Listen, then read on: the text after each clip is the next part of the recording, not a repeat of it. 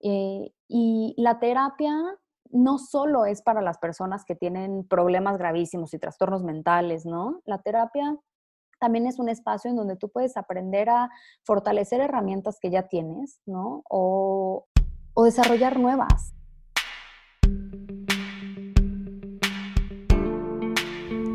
¿Qué onda? Soy José Olivar y bienvenidos al nuevo episodio de Dame un Consejo el podcast donde platico con líderes de diferentes ámbitos con el objetivo de que nos platiquen su historia y nos den un buen consejo. El día de hoy vamos a platicar con Marisol Rodríguez. Marisol nos platica de su carrera como psicóloga, nos da tips de cómo tomar decisiones importantes dentro del medio y nos platica de la importancia de ir a terapia y de la salud mental. Espero que lo disfruten y sobre todo que se lleven un buen consejo. Pues Marisol, muchísimas gracias por estar aquí con nosotros. ¿Cómo estás? Gracias a ti por invitarme. Feliz de poder platicar un ratito contigo. ¿Qué tal esta pandemia? ¿Cómo la has llevado? Pues eh, la verdad es que al principio un poco eh, ansiosa, pues como todo el mundo, pero poco a poco acostumbrándonos a esto y pues aquí encerrada en mi casa, pues pero todo bien. Qué bueno. Oye, pues antes de meternos de lleno a, la salud mental y a todo lo que tenemos preparado, platícanos a qué te dedicas y dónde estudiaste. Soy psicoterapeuta psicoanalítica. Me dedico eh, principalmente a, dar terapia a adolescentes y adultos jóvenes, adultos en general, pero la población que más atiende ahorita son adultos jóvenes, este, estudiantes universitarios en su mayoría. Y em, estudié en la Ibero, eh, psicología, luego me fui a Nueva York a hacer una maestría en psicoanálisis y ahorita estoy haciendo un diplomado en Centro Eleya de psicoterapia breve y psicoterapia de apoyo y esclarecimiento con enfoque psicoanalítico. Oye, para los que no estamos o sea, familiarizados con este tema, cuéntanos, ¿qué es el psicoanálisis y qué, qué es la salud mental? Pues mira, empecemos por la salud mental. La salud mental incluye un estado de bienestar físico, emocional y social e influye directamente en la manera en la que pensamos, en la que sentimos, en la que interactuamos con los demás. Y el psicoanálisis eh, per se es un método de investigación, es una, es una de las corrientes psicológicas que hay, digamos, eh, que estudia cómo funciona nuestra psique, es decir, nuestra mente y nuestras emociones, y se refiere principalmente eh, a la exploración del inconsciente. En el psicoanálisis queremos no solo eliminar síntomas, es decir, te estás sintiendo no sé, ansioso o tienes una sintomatología depresiva y queremos eh, borrarla, sino que queremos entender por qué se dan estos, estos síntomas y qué relación tienen con tu vida. No es nada más decir, este, como, el, como la psiquiatría, ¿no? Tómate esta pastillita y, listo. Nosotros queremos explorar qué es lo que está provocando que te sientas como te estás sintiendo y, y, y entender porque actúas como estás actuando, ¿no? Esa es la manera en la que, en la que se van reduciendo los síntomas, digamos, o, les das otra perspectiva, los colocas desde otro punto. ¿Cómo supiste que te querías dedicar a esto? Eh, pues mira, eh, cuando tuve que elegir carrera, la verdad es que creo que no sabía realmente a lo que me estaba metiendo, ¿no? Eh, tenía, tenía muy claro que no quería nada relacionado con números, eh, sabía que quería algo más, eh, más de humanidades, algo más relacionado con las personas, ¿no? Eh, siempre he tenido un interés muy grande por entender, pues eso, ¿no? ¿Por qué pensamos así? ¿Por qué actuamos de esta manera? Em, y, entonces a los 18 años que tienes que escoger una carrera, que me parece una cosa terrible, ¿no? Eh, pues decidí que quería estudiar psicología, ¿no? Y al principio, eh, pues eso, me metí literal sin saber nada y conforme fui pasando los semestres y estudiando un poquito más, el psicoanálisis me fue atrapando, ¿no? Es, una, es una disciplina y una corriente que a mí me parece apasionante. Eh, y cuando terminé la carrera, tenía muy claro que quería ser eh, psicóloga clínica, no es decir, tener un consultorio, no sabía realmente cómo hacerlo, eh, porque siempre da un poco de miedo empezar tú solo, no, no tienes esa seguridad de entrar en una empresa. Entonces, eh, trabajé en empresa varios años y em, después de unos casi cinco años que estuve trabajando como headhunter y luego en el área de capacitación en una empresa importante automotriz, me fui a Nueva York a estudiar la, la, maestría en psicoanálisis y me enamoré. Me enamoré de la práctica, es algo que realmente me apasiona. Eh, es, una, es una profesión en donde en donde todo el tiempo estás aprendiendo porque cada paciente es, bien distinto, porque cada, eh, porque cada caso es, es único y, hay cambios constantes. Entonces, es así, así fue como que, como, como me fui envolviendo un poco con el tiempo, ¿no? Con lo que iba estudiando y con lo que iba aprendiendo y pues me fui dirigiendo hacia donde realmente me apasionaba estar. Psicoanálisis. Oye, platícanos de tu maestría, que a mí es algo que me impresiona cañón. Pues mi, maestría fue una, fue una experiencia increíble. Em, estuve en un, en un, centro de psicoanálisis en donde eran, eran grupos chiquitos, eh, había mucha teoría, pero era una experiencia también muy emocional, ¿no? Estudiar psicoanálisis no es nada más aprenderte la teoría y, y, decirla en el consultorio, ¿no? De hecho, la teoría tú la tienes, pero jamás como que la verbalizas en el consultorio, ¿no? Tiene que aplicar a la, a la historia del paciente. Y, y es, estudiar psicoanálisis es estudiarte también a ti mismo, ¿no? Te tienes que, te tienes que enfrentar a, tus, a tu propia realidad, a tu propia historia de vida para poder trabajar también con los pacientes, ¿no? Y no, y no eh, digamos, manchar la historia del paciente con tus propios issues, ¿no? Eh, estando, estando en Nueva York, tuve prácticas, hice, hice casi dos años prácticas en un en un centro eh, donde vivía homeless people eh, eh, que tenían enfermedades mentales y VIH. Entonces era una población sumamente complicada, ¿no? Em, pero realmente muy interesante y aprendí muchísimo. O sea, hoy por hoy em, creo que ha sido una experiencia que realmente marcó mi formación académica y que realmente influye en la manera en la que hoy eh, doy terapia y, me conduzco. Pues sí, experiencia fuerte, me imagino, ¿no? Sí, fue muy fuerte, pero, pero la disfruté. Oye, estuvimos platicando con varios jóvenes que estudian psicología o ya, ya, o sea, o quieren estudiar psicología. Y eh, el asunto que más salió es el de las especialidades, que es una decisión importante y, y pues no, luego no tienen las tablas para tomarla. ¿Qué les recomiendas tomar en cuenta en todo este proceso para escoger? Pues les recomendaría que sigan su instinto y que prueben, ¿no? La psicología es una disciplina muy amplia. Y como te decía, hacia los 18 años es difícil eh, saber a qué te quieres dedicar, ¿no? Igual a los 23 que terminas la carrera, también es difícil saber a qué, quieres hacer, ¿no? Para el resto de tu vida. Sobre todo la psicología es, es, es, te ofrece muchísimas posibilidades, ¿no? Te puedes dedicar a la psicología organizacional, te puedes dedicar a la psicología social, te puedes dedicar a la psicología clínica. Y dentro de la clínica también hay un menú de opciones inmenso, ¿no? Eh, puedes escoger ser un terapeuta psicoanalítico, puedes ser cognitivo-conductual, puedes ser humanista, puede ser, ¿no?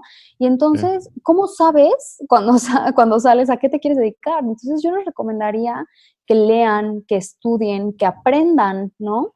Eh, que, prueben distintas áreas eh, para que realmente tengan como, como un, un un acercamiento, ¿no? A, las distintas cosas y puedan escoger qué quieren hacer, ¿no? Te decía que yo empecé trabajando en empresa varios años porque no me quería quedar con la espinita de saber eh, cómo era y, ese mundo, ¿no? Y al final me gustó, la verdad es que sí me gustó y aprendí un montón, pero definitivamente la parte clínica es mi pasión, ¿no? Pero creo que sí el haber probado la otra parte eh, reafirmó al menos lo que realmente me gusta, ¿no? No necesariamente tienen que irse a una empresa para saber que quieren ser clínicos, pero también dentro de la clínica tienen que saber, ¿no? Eh, qué, tipo de especialidad quieren hacer, qué tipo de corriente quieren escoger, ¿no? Entonces, creo que una parte importantísima es que uno tome en terapia también, porque si igual están en, un, en, un, en terapia con un psicoanalista y no les gusta cómo es, pues entonces buscan otro tipo y ya saben, ¿no? Por experiencia propia, cómo es eso. Entonces, creo que es probar, probar, probar y seguir instinto y estudiar un montón. Esta carrera es de estudiar y de aprender. Hoy hay estudios que dicen que en México el, solo el 38% de los jóvenes terminan su carrera. Muchos por temas económicos o entran a chambear y ya les da flojera estudiar, pero una gran mayoría también es porque tiene trastornos de ansiedad, impulsivos. ¿Y tú por qué crees que, o sea, en general para toda la población, pero más para los jóvenes que estudian, es importante tener una salud mental en este proceso de formación?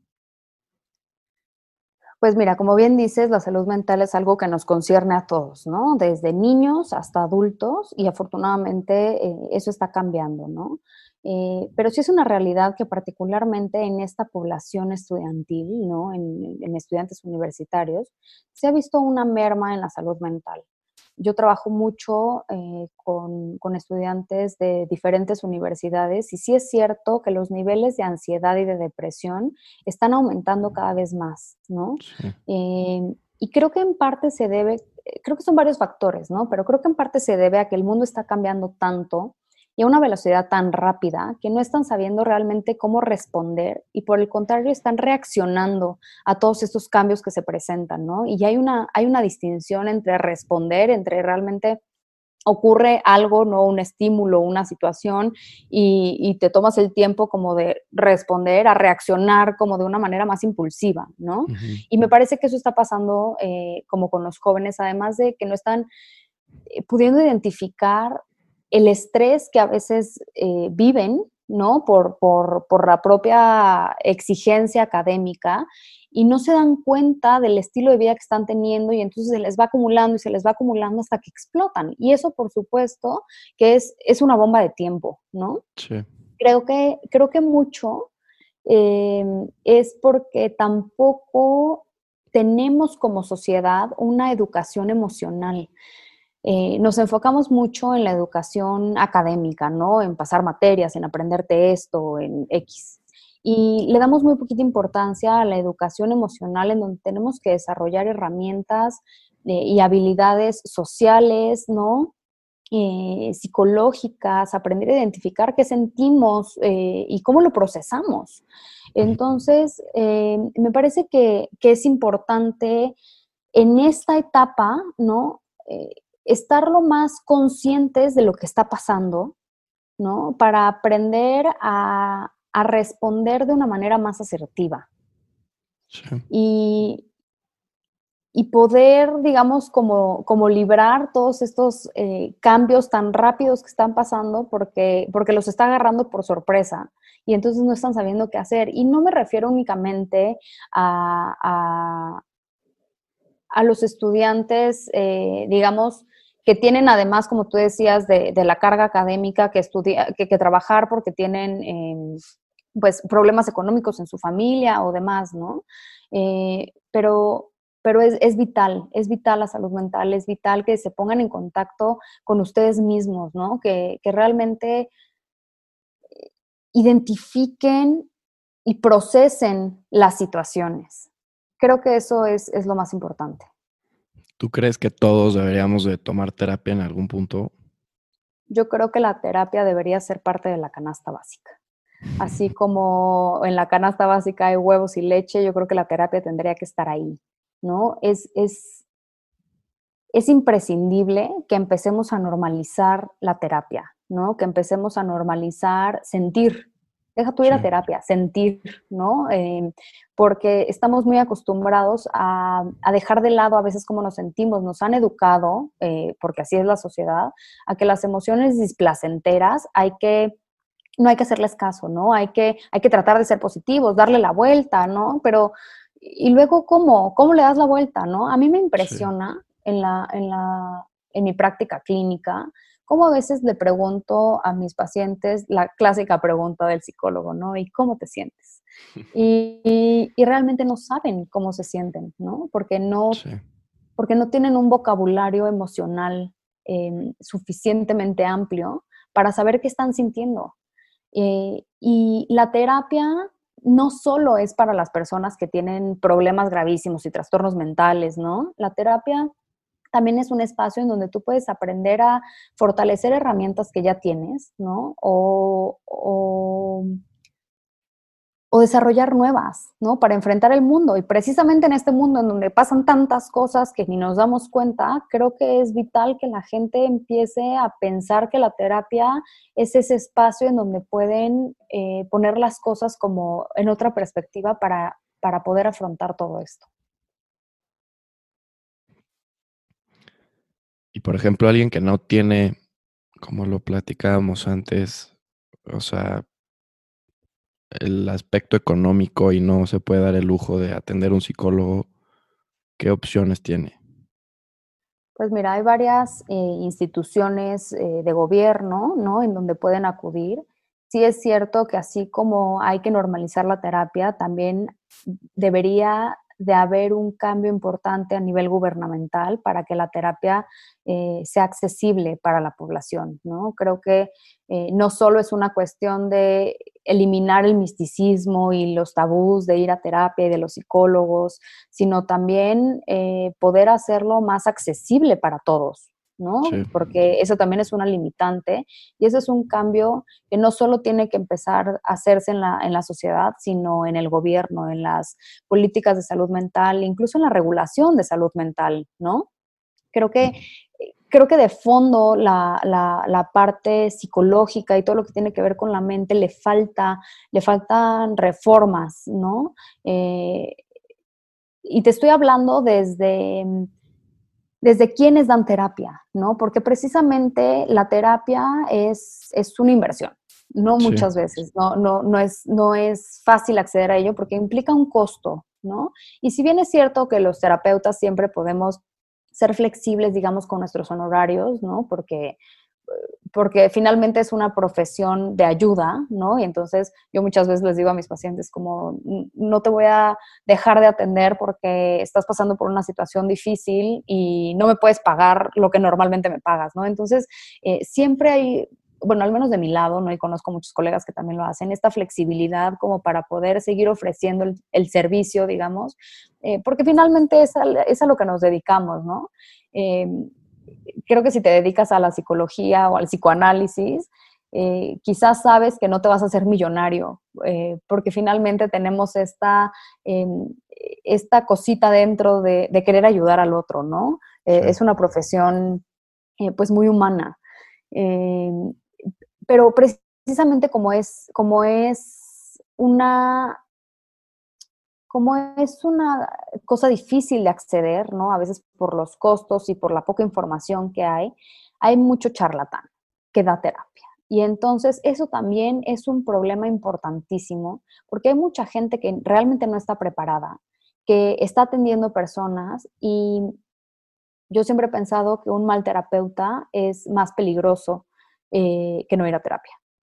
Así, así, de, así lo pongo, ¿no? Y entonces, a nivel gubernamental tendría que haber también eh, políticas y reformas eh, de leyes de salud mental en donde estas personas que no están preparadas no puedan dar terapia para que la gente no termine cayendo como en, en, sus garras, digamos, ¿no? Y, y, empeorando su situación.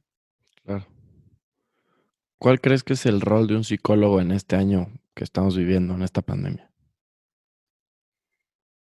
Pues mira, yo creo que hoy más que nunca que nos, que nos damos cuenta que la salud mental es tan importante eh, como la salud física, eh, creo que los psicólogos estamos sirviendo como esta guía eh, o este apoyo para enfrentar todas estas situaciones que están causando malestar, ¿no? Creo que la pandemia ha sido un llamado de atención para todos, ¿no? Psicólogos y no psicólogos, para todo el mundo, eh, para identificar eh, aquello que desde antes nos estaba dando lata, pero decidíamos ignorar y que hoy por hoy ya no puedes seguir haciendo porque sea, porque sea em, digamos, maximizado, ¿no? Eh, toda la sintomatología o todo el malestar que, ya traíamos y que la pandemia ha, puesto, ¿no? creo que nos hemos dado cuenta que la atención psicológica no es opcional, ¿no? Es necesaria. Y esta pandemia nos ha expuesto a todos a escenarios muy fuertes y creo que ha sido un parteaguas importantísimo porque no solo nos estamos enfrentando a un virus, ¿no? Que, que, que, que en sí mismo es un estresor identificado, ¿no? Em, sino que nos estamos dando cuenta eh, que nos tenemos que enfrentar a nosotros mismos, ¿no? A nuestras propias emociones y, y aprender a manejarlas, ¿no? Que el estrés que estábamos viviendo antes eh, no es normal. Eh, que podemos adaptarnos, ¿no? A este, a, vivir como con ciertas situaciones, con ciertas sintomatologías, porque las hacemos parte de nosotros mismos. Pero cuando viene este virus y nos, y nos sacude a todos, y de pronto empezamos a cambiar hábitos, entonces nos damos cuenta que, que como estábamos actuando, no necesariamente es lo más saludable. Entonces, aprender a adaptarnos a todos estos cambios es difícil y los psicólogos somos esa herramienta, no somos esa muleta eh, que, las personas pueden eh, utilizar o acudir para poder enfrentar esta nueva situación de vida. Claro. Oye, pues como sociedad este año nos hemos adaptado a esta nueva normalidad pues muy rápido, ¿no? O sea, instantáneamente. ¿A qué crees que se debe este fenómeno? Creo que se debe a que el ser humano tiene una enorme capacidad de adaptación, ¿no? Lo hemos visto eh, desde la teoría de la evolución en donde hemos cambiado físicamente, ¿no? Y, y, también comportamentalmente lo hacemos. Lo que pasa es que a veces esos cambios son imperceptibles y cuando viene una situación como la que estamos viviendo con esta pandemia, eh, pues se ve como a mucho mayor escala, ¿no? Pero eh, creo que la capacidad de adaptación que tenemos es algo que no deja de sorprenderme, ¿no? Hay quienes les ha tomado más tiempo adaptarse a esta situación y hay a quienes les ha costado un poco más de trabajo, pero inevitablemente hay un movimiento, ¿no? Eh, a diferente ritmo, pero hay un movimiento para adaptarnos a lo que estamos viviendo. No podemos quedarnos como estábamos porque, porque entonces no sobreviviríamos, ¿no? Eh, no solo en una cuestión, eh, digamos, como de, vida o muerte, ¿no? De, de, no puedes sobrevivir a esto, sino mentalmente también. O aprendemos a afrontar de una manera asertiva, psíquica y emocionalmente las cosas que están pasando y nos adaptamos a ello, o vamos a desarrollar patologías que a la larga nos van a traer eh, pues, situaciones más complicadas. Claro. Marisol, ¿qué hábitos crees que han sido clave para el éxito que has tenido en tu carrera? Creo que uno de los hábitos que tengo eh, y, que me gusta mucho tener, soy alguien que se fija metas muy claras. ¿No? Me gusta superarme constantemente eh, y donde pongo el ojo pongo la bala. Entonces, eh, me gusta seguirme preparando para poder alcanzar esos objetivos, ¿no? Eh, creo que desde que empecé a estudiar la carrera, como te decía, no tenía muy claro qué quería ser o qué quería hacer, pero sabía que quería poner un granito de arena en, el mundo, en la sociedad, y entonces puse el ojo en una maestría, ¿no? Y ahora que ya terminé la maestría hace algunos años, eh, pues pongo el ojo en un diplomado, ¿no? O en otra maestría que tengo también pensada por ahí. Eh, entonces creo que eh, tener esos objetivos claros y trabajar por ellos es importante. Y creo que ahí es otro hábito que creo que, que, me caracteriza y es que soy muy comprometida. ¿no? En todo lo que hago. en, eh, me comprometo 100% con mis pacientes, ¿no? En la terapia, eh, me comprometo 100% con mi negocio, eh, me comprometo 100% con mis relaciones, ¿no? Y obviamente que con sus matices, ¿no? No, no, no soy un superhéroe, ¿no? Pero, pero, pero creo que la constancia es, es algo que necesitas, ¿no? Para, para tener éxito en la vida, no solamente en, la, en, el ámbito profesional. Y creo que el éxito justo no se da por ser inteligente, eh, ¿no? Hay, hay, muchas personas inteligentes que, que, no son exitosas, ¿no? Y que el éxito se da por el trabajo diario, por el aprendizaje continuo y por la disciplina. Eh, mucho de lo que oigo hoy en día, ¿no? En la terapia es como, es que no tengo motivación y entonces no hago las cosas, ¿no? Y yo siempre pienso que, bueno, la motivación siempre es, eh, digamos, un impulso eh, que activa el motor, ¿no? pero la constancia es lo que lo mantiene. Entonces, a veces no vamos a tener motivación porque pues a veces no nos sentimos bien o no tenemos ganas de hacer cosas, pero hacerlo porque porque hay que hacerlo, porque hay que chambear, porque, porque hay que salir eh, adelante y sacar las cosas, es, es lo que realmente te va a dar como este éxito en la vida. ¿Hay alguna persona o algún personaje que ha sido referente en tu vida, ya sea profesional o personal? Sí, definitivamente. En, en, mi vida profesional hay dos maestras que han sido clave eh, para, para, para, mí, ¿no? Para la manera en la que me conduzco eh, profesionalmente. Una maestra en la carrera que para mí es, eh, es admirable, ¿no? Es es una, es una mujer que trabaja muchísimo, que se dedica a la parte clínica, que además es una persona brillante, ¿no? Eh, pero publica libros, eh, ¿no? Hace otras cosas, digamos, en la parte clínica, además de estar en el consultorio, que yo admiro muchísimo y que me encantaría, ¿no? Poder estar, eh, publicar artículos, crear un libro, realmente tener como ese ese impacto, ¿no? Eh, y además el conocimiento, ¿no? Eh, de, cómo funciona la mente humana y, poder realmente hacer eh, cambios significativos, ¿no? En, la vida de las personas y por ende en la sociedad. En la maestría tuve también otra maestra que a mí me parecía espectacular, ¿no? Y que siempre digo que quiero ser como ella, se llama Miss Damaro. Y, es una mujer eh, fuerte, decidida, comprometida, eh, con muchísimo conocimiento, eh, que tenía un podcast también, ¿no? En donde entrevistaba a, personalidades, no nada más del psicoanálisis, mucho enfocado en el psicoanálisis, por supuesto, ¿no? muy interesantes. Y entonces a mí esa parte me llama mucho la atención.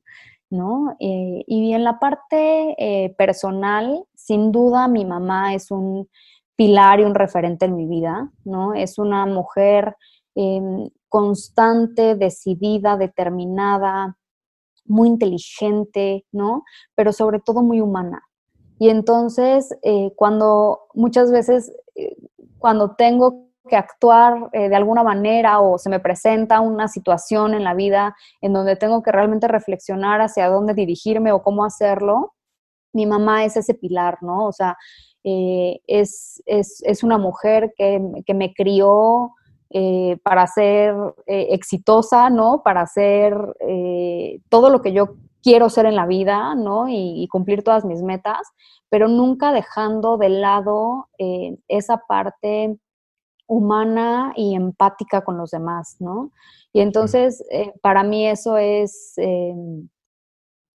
pues es, es un referente importantísimo, ¿no? Es, es, es, es, alguien que siempre tengo como al lado en mi mente eh, para decir, eh, tengo, tengo que ser tan exitosa eh, como ella, ¿no?